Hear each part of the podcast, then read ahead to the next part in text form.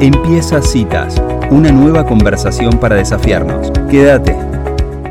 Bueno, y este año vamos a empezar en Citas de Radio una nueva columna llamada Educación en la Mira, en la cual nuestra idea es entrevistar a varios referentes de la educación para ver cómo podemos hacer nuestra contribución a este país sobre cómo mejorar la calidad educativa, sobre cómo eh, proponer, digamos, con lenguaje generativo, alternativas, ideas, conversaciones que sumen a, poder mejorar la calidad de educación, que creo que ha llegado mm, a un punto con el tema de la pandemia que, se nos ha mostrado que estructuralmente tenemos problemas muy serios ¿no? en, en, en Argentina con el tema de educación que en pandemia hemos visto y que tantas veces hablamos acá en el programa respecto a la educación puntualmente en la Argentina, bueno, siempre pusimos la mirada o, nuestros criterios apuntando a que la educación es uno de los pilares fundamentales en la sociedad, en el futuro y en el presente de un país. Entonces me parece que este espacio y esta posibilidad de hablar con referentes y con gente que hace años están poniendo su, su granito de arena y su, su conocimiento, su, su capacidad, su saber, su tiempo en que esto que parece tan difícil a veces, ¿no? Y que nos, nos desesperanza un poco, hablo en primera persona, pero entiendo que nos pasa un poco, ¿no? De, por dónde arrancar, por dónde ir eh, en esto tan vital y tan importante como la educación. Bueno, y una de las personas referentes que recientemente ha sido nombrada presidenta de la Academia Nacional de Educación es la doctora en filosofía Paola del Bosco, que para nosotros es un placer tenerla en este espacio. Ya hemos hablado en otras oportunidades, pero en este nuevo contexto es un gusto para mí darte la bienvenida al programa, Paola. ¿Cómo estás? ¿Qué tal? Muchas gracias por esta invitación. Y sí, la verdad que siento como que vuelvo a un lugar conocido y agradable, ¿no? Cordial. Paola, eh, una de las cosas que, nosotros decíamos con el tema de la pandemia es que de alguna manera al, al ser tan eh, estructural, digamos, la, evidencia sobre el, problema que teníamos en la educación, quizás es una oportunidad para justamente acortar caminos en esos cambios estructurales que hay que hacer. ¿Cómo, cómo, digamos, cómo ves vos hoy la educación en la Argentina? Y contanos cómo te enfrentás a este reto de, haber aceptado la presidencia de esta Academia Nacional. Eh, primero, te contesto así por partes. ¿no? Primero, el, tema de la, de la pandemia y de las restricciones y de la pérdida de la, del hábito de presencia de los alumnos ha creado un problema adicional. Es decir, había problema antes, pero ahora la brecha entre los que tienen más acceso a todo y los que tienen menor acceso se acentuó de manera dramática. Así que si la educación era la instancia eh, de igualdad de oportunidades y por lo tanto de crecimiento para todos, que es lo que construye un país justo y verdaderamente inclusive, inclusivo, ahora eh, con lo que pasó en los últimos dos años, no sé si no se llevó a cabo este eh, proyecto, no, no fue eficaz. Y ahora nos encontramos que en cierto sentido disminuyó también la capacidad de los que sí tenían acceso a la tecnología, pero más todavía disminuyó la de los alumnos que no tenían acceso, así que se quedaron prácticamente cortados afuera. Y la escuela no es solamente un, no sé cómo decir, un surtidor de conocimientos, también es un lugar donde se socializa, donde aprenden hábitos de convivencia, e inclusive donde uno conoce su carácter, aprende a manejarlo, también es una instancia donde se aprende a convivir con los demás. Así que eso se, se ha perdido, hay que volver a empezar. Yo no, no, no quiero tener una visión pesimista, porque el diagnóstico negativo, no digo que lo compartimos con muchos, sino que no, es no lo es todo. Tenemos que buscar cómo remontar esta dificultad y cómo volvernos a poner en marcha para que la cosa funcione. Entonces, como a mí se me ocurre metáfora para explicar las cosas, le cuento que en un viaje que hice atrás la sierra, me impactó muchísimo ver el agua de los arroyitos cuando había una roca muy grande en el medio, pegaba la vuelta y salía del otro lado. O también había lugares que eran machines, se hundía en la tierra, parecía que había desaparecido y volvía a aparecer en otro lado.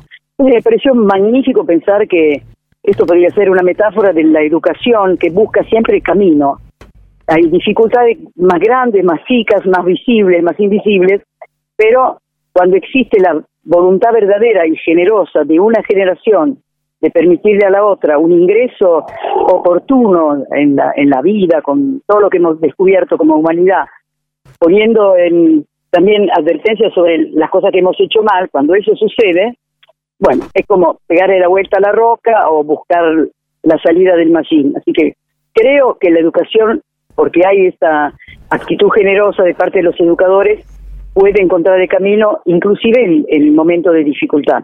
Lo ha hecho, yo he visto funcionar la maestra jardineras, todo por Zoom, con chicos de 3, 4 y 5 años, me pareció alucinante lo que hacían, lleno de fantasía, de actuación, de, ideas nuevas, no de innovación. He visto cómo hacían algunos de primaria, he visto también docentes de secundaria buscándole la vuelta. Por supuesto, eso reemplazaba solo en parte lo que se perdía con la presencialidad.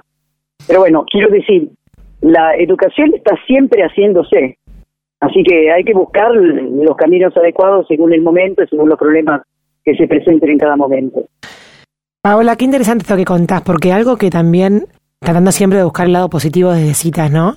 Algo que también hizo la pandemia fue de alguna manera movilizarnos un montón a los padres para armar equipos junto con los docentes para, para intentar que los chicos se educaran de alguna forma, ¿no? Encuentro esto que decís que la educación siempre encuentra el camino como algo que es totalmente cierto. Em, creo que el rol de los padres ha sido fundamental, ¿no? En, en reclamar a un gobierno que por favor no sea excesivo la suspensión de clases, en ponerse al hombro el reclamo de, de, poder velar por los derechos de los chicos. Ahora, en los docentes también hay mucha heterogeneidad. Entiendo esto que decís, que hay muchos que, tienen vocación real de educar. ¿Y qué pasa con aquellos docentes que están desmotivados o que, o que realmente se aprovechan como de la parte de ser un trabajador de la educación, ¿no? Y, y, se abogan a lo, a, lo, a lo que defienden los gremios y que no quieren cumplir con su deber. Sí, o que la pandemia también los afectó. Sí, tal cual, es verdad. Eh, sí, e, esto que acaba de decir es cierto. Si habrá algunos que perdieron lo que es, especie, no sé si llamarla fiebre sagrada de, la persona que educa, que le gusta lo que, le, lo que hace, ¿no? Hay algunos que lo interpretan simplemente como un trabajo con un sueldo y la mística de, de, querer estar en contacto con los chicos, chicas, acompañarlos en su crecimiento, se ve que la pusieron entre paréntesis y todo está bajo el signo eh, esos, ¿no? Pocos, pero bueno, que hay que hay quiere tenerlo. Pero me interesaba, eh, vuelvo sobre este punto, pero quiero engancharme con lo que dijiste de los padres, porque también me parece un tema interesante. La educación no se delega. Eh, lo que mm. sucede en la escuela es que completan eh, ciertos conocimientos o ciertos entrenamientos, porque los padres sabemos algo de algo, cuando lo sabemos, pero seguramente no de todo. Y suponemos que poner a un chico en una buena situación para empezar su vida significa abrirle todos los horizontes posibles. Así que pedimos a otros que son expertos en otras áreas, bueno, pongan lo que lo que conocen y sus habilidades para desarrollarlas en los chicos. Por eso la escuela es sumamente necesaria. Y en algunos lugares de la Argentina, que es un país tan extendido, a veces es la escuela el único lugar donde tienen contacto con el gran mundo, eh, en vez de ser solamente su pequeñísimo mundo circundante, ahí se le abren horizontes y hay gente que tiene de repente, un, no sé cómo decir, una un, vértigo de, participación en ese mundo más grande. A mí me llamó muchísimo, no sé cuánto tiempo tengo, por ahí, cortame si te, si te ocupo demasiado tiempo. Sí, venimos bien. bueno, sí, quiero decir que la, en las escuelas rurales eh, la presencia de las escuelas es todavía más eh, importante, pero la participación de los padres es fundamental, porque si los chicos ven que los que sus docentes y sus profesores, etcétera, son eh, bien considerados por sus padres, entonces están más propensos en escucharlo prestarles atención. Y lo contrario también produce efectos muy negativos. Claro, claro. una una cosa positiva de la pandemia, y esto me lo contestaron en una encuesta casera que hice muy al comienzo, en total contestaron 55 chicos de primaria y secundaria, amigos de mis, mis nietos en primer lugar y después sus amigos. Y muchos decían que les le gustaba muchísimo la escuela virtual porque estaban más tiempo con su papá y su mamá. Me conmovió. Es decir, que le veían ellos también el lado positivo que era eh, tenerlo para ellos, ¿no? Así que hemos estructurado un mundo que por ahí no es completamente conveniente. Quizá la pandemia puede enseñarnos que nuestro rol al lado de los chicos sigue siendo importante e insustituible. Entonces, volviendo a los eh, docentes eh, sindicalizados y aguerridos, y son un problema. Yo creo que un problema es porque el trabajo docente desde el punto de vista económico no está compensado como debería. Eso puede ser, puede ser. Pero leyendo un libro que se titula Tareas Pendientes, que se lo recomiendo, que es un libro escrito por Agustín Pobres y, y, y colaboración, donde entrevistan a 31 ministros o exministros de, de educación de 31 países distintos, orientales, occidentales, de América del Norte y del Sur, muchos de ellos, diría el 80%, se lamenta de la, la relación con docentes sindicalizados. Quiere decir que no es un problema exclusivo de acá. Claro, claro. Así que, habrá que enfrentarlo de distintos ángulos, ¿no? Entonces, un, lado puede ser la capacitación. Yo creo que un docente al que le dan, eh, sí, algún ciclo de capacitación sustancial, no simplemente accesoria para puntaje, etcétera, y capaz que vuelve a encontrar eh, ganas y, no sé cómo decirte, gusto por lo que lo decidió ir a, ir a estudiar a un profesorado a la universidad. Entonces hay que capacitarlo. Sabes, em, eh, eh, Paula, que Agustín Porres pasó por el programa y justamente el título que elegimos para la nota de él fue que había que darle de vuelta un estatus social al docente, ¿no? Volver a darle al docente el lugar que se merece como educador de nuestros niños. Ahora, es un camino tan difícil. Exacto, re, tal cual. ¿Qué, ¿Qué te parece que puede hacer digamos, eh, tu rol desde el lugar de la Academia Nacional de Educación en ese sentido? ¿Cuál es, cuál es eh, la importancia de la academia? La, mira, creo que no hemos aprovechado ese espacio. Eh, me han precedido personas muy capaces, entre ellos Guillermo Jaime Echeverri, de cual acabo de leer mm. el libro que es un poco la continuación de la tragedia educativa. Y voy a, citaría mil frases, pero hay una muy sintética que creo que sirve para esto, que dice, ningún sistema educativo es mejor que sus docentes.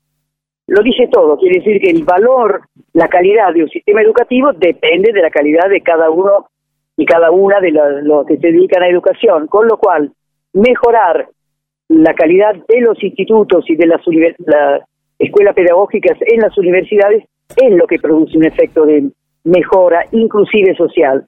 Por otra parte, también cuando uno habla de el presupuesto de educación hay que tener en cuenta que los docentes tienen que recibir una compensación digna que les permita no solamente sobrevivir, sino también estudiar, comprarse libros, comprarse materiales, hacer eh, uso de capacitación, eso también debería ser posible. Mm. Porque lamentablemente el prestigio social tiene varias patas. Una podríamos promoverla sin plata, que es lo de, no sé, por ahí el periodismo puede hacer este trabajo, ¿no? Eh, hacerlos presentes, no sé, con entrevistas o con, qué sé yo, números especializados sobre el tema de educación. Eso sería una manera de posicionarlo y el otro seguramente es una compensación adecuada. Desde la academia lo que se puede hacer es constituir un lugar donde se pueda, como dice el estatuto, pensar y repensar la educación, por lo tanto propiciar encuentros, seminarios y foros donde los que tienen buenas ideas las hagan circular y cada uno acerque lo que se le ocurrió para resolver un problema puntual, escuchar lo que hacen en otros países. Yo me acuerdo que hace un tiempo fue una embajadora ecuatoriana que antes había sido directora de, colegio y docente, que había aplicado un sistema de gran exigencia en la selección de quienes se dedican a, la docencia en Ecuador, y eso le había cambiado la cara a la educación en Ecuador, tanto que en la famosa prueba PISA eh, había trepado nueve lugares en tres, eh, es decir, seis años en total. Qué interesante. Ahora, ¿cuánto por hacer? interesante. Bueno, acá nuestro aporte es desde esta columna Educación en la Mira. Eh, queremos contribuir la conversación. Así que muchísimas gracias por esta, esta inicial conversación que, que queda abriendo el juego para, para seguir charlando de estos temas tan interesantes. Bueno, muchísimas gracias por la invitación y sí, a, a tu completa disposición porque es un tema que me interesa muchísimo y no solamente a mí. Sé que no, no soy solamente yo interesada en esto, sino que hay mucha, muchísima gente que quiere que el sistema educativo argentino funcione bien. Así que quizás hay que buscar entre todos buenas ideas para que esto marche. Muchísimas gracias, Paola del Bosco, por esta entrevista en Citas de Radio. Gracias y un abrazo. Adiós.